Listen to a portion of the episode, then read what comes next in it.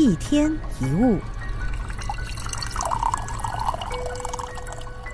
很多没有自信、无法肯定自己的人，往往是只看得到自己的缺点跟弱点。但其实这种细腻的心态，也可以运用在提高我们的自我肯定感。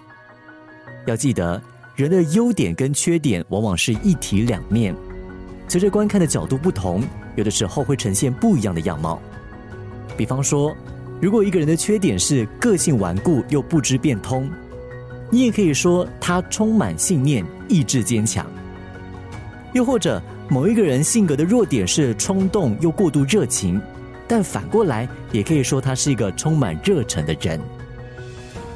所以，如果你是一个很容易看到自己缺点跟弱点的人，首先要做的就是先思索自己有什么缺点跟优点，把它们写下来，然后试着用正面的角度来解释。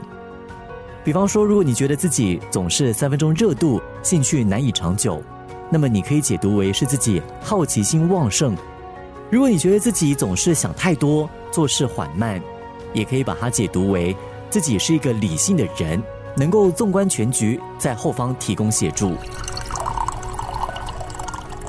这样子的一个思考模式，也可以套用在别人身上。如果把别人的缺点用优点的角度来解释跟看待，我们就会对别人有更多的包容心。有的时候，当我们想克服某一个缺点，就有可能会抹杀藏在背后的优点。所谓的缺点，有的时候是专属于我们自己的个性和特性。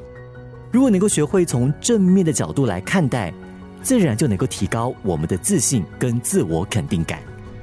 一天一物。